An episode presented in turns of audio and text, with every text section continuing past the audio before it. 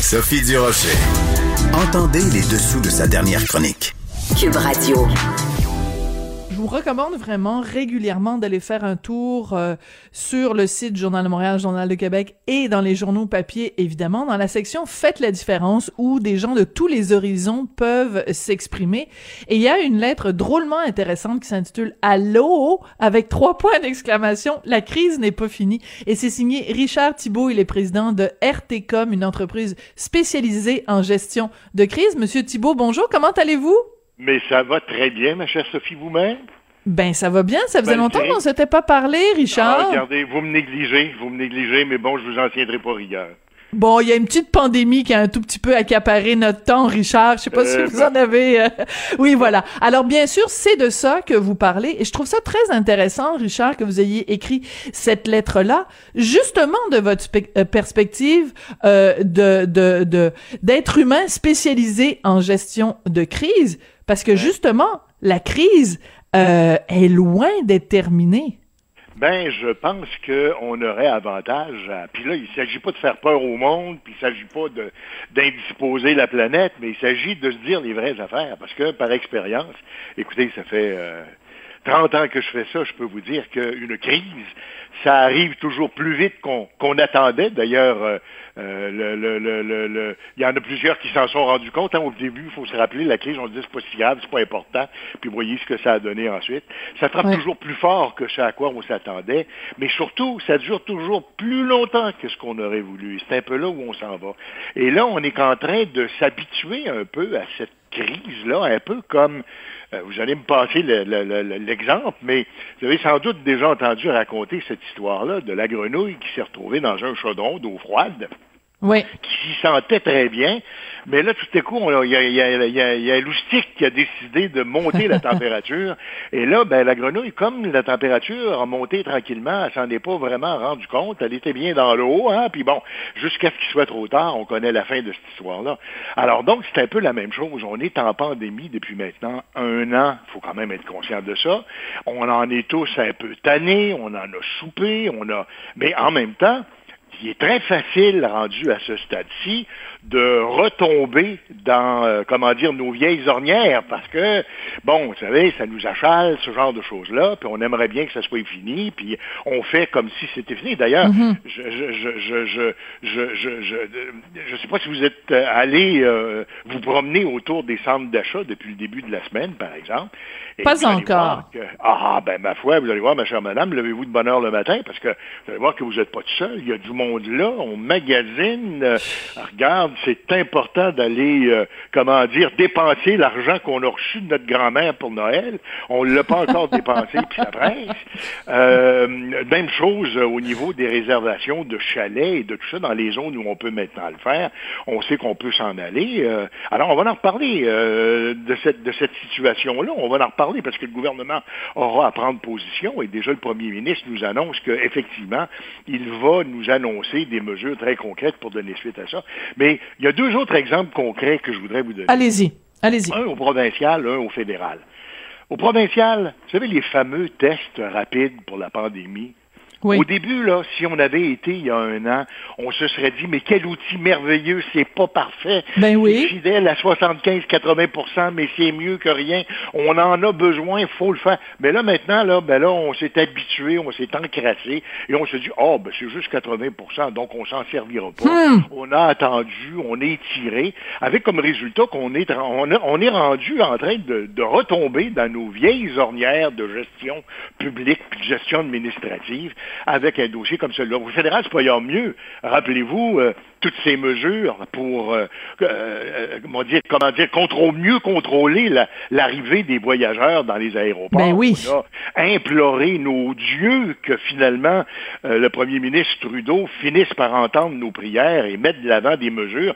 Et encore là, on pensait quand il en a fait l'annonce que c'était réglé. Mais non, c'est pas réglé parce que là, il va falloir que quelqu'un d'autre se penche là-dessus. Puis là, on nous sort ça à la pièce, à la graine. Puis là, on dit. Alors, autrement dit, là, on, on est en train de retomber dans nos ornières de fonctionnaires alors que la crise, elle est là, qu'elle nous menace. C'est qu'en fait... Nous-mêmes sommes mm-hmm. absolument tannés. On a hâte que ça finisse. Puis on demande rien que ça, arrêter de suivre les directives. Mais c'est là que le piège va se refermer. Mais, mais ce qui est très intéressant dans, dans votre analyse, Richard, c'est justement ce côté euh, euh, fonctionnaire. C'est-à-dire qu'en fait, c'est comme si on avait perdu la notion d'urgence. Parce que tu peux pas être en mode urgence avec tout tes sens éveillés euh, pendant un an. À un moment donné, ça s'émousse. Tu peux pas être constamment en train de crier au loup. À un moment donné, tu te transformes un petit peu en agneau. L'analogie est peut-être un peu boiteuse, mais euh, mais ça c'est très euh, très intéressant. Moi, je suis intéressée aussi, Richard, en vous parlant de, de voir aussi euh, le quand on parle de gestion de crise, il y a aussi la question de l'image. Au début, euh, euh, Justin Trudeau devant son lutrin, bon, peut-être qu'on n'aimait pas son style, qu'on n'aimait pas son ton, mais au moins il était là, il allait au front. Un an plus tard, quand on voit Justin Trudeau, on n'a plus la même attitude face à son image. on n'a pas les mêmes attentes. Je pense qu'il en est conscient d'ailleurs, parce que rappelez-vous les fameuses mesures à l'égard des voyageurs qui reviennent de vacances, là. C'est pas lui qui est sorti pour les annoncer. Alors, il a envoyé au front M. Leblanc, qui euh, finalement a essayé de nous expliquer que la Constitution canadienne empêchait le gouvernement canadien d'agir dans ce dossier-là. Une histoire absolument alambiquée qui tient pas debout, parce qu'on sait très bien qu'on est dans une situation d'urgence et que pour des raisons de santé publique, on, on, peut faire un certain nombre de choses et prendre un certain nombre de décisions qu'on ne pourrait pas prendre en temps normal. Alors, on a essayé d'enterrer le poisson là. Euh, même chose au niveau des fameux vaccins. Là, on réalise, et, croyez-le ou non, je lisais ce matin une nouvelle euh, en provenance du cabinet de, M. Biden aux États-Unis qui annonce mm-hmm. ce matin que avant la fin de juillet, on aura eu 300 millions de, de, de, de, doses données à des Américains. Alors, ce qui veut dire que eux autres, alors que nous autres, là, on pense qu'au mois de juillet, on va avoir un, je sais pas, moi, peut-être un million ou deux de Canadiens vaccinés. Eux autres, on parle de 250 millions d'Américains qui pourraient déjà avoir eu une première dose, enfin celles, celles et ceux qui le voudront. Alors donc, je veux dire, on réalise qu'on est vraiment très, très loin. Euh, le vaccin, c'est un, autre, c'est un autre cas, ça, de latence administrative, si vous me passez. Tu sais, on est parti, là, en Lyon, on était parmi les dix premiers pays au ben monde à donner les vaccins, on était fiers de nous. Et puis là, finalement, ben, oups, on a décidé de, de, de, de, de, de, de, s'activer un peu, puis il fallait le faire parce qu'on a, on a rétro-pédalé jusqu'en 20e position, puis là en 30e, puis là on oh, est en 46e. 40e. Ouais. Imaginez des pays au monde à, pour la proportion de la population vaccinée.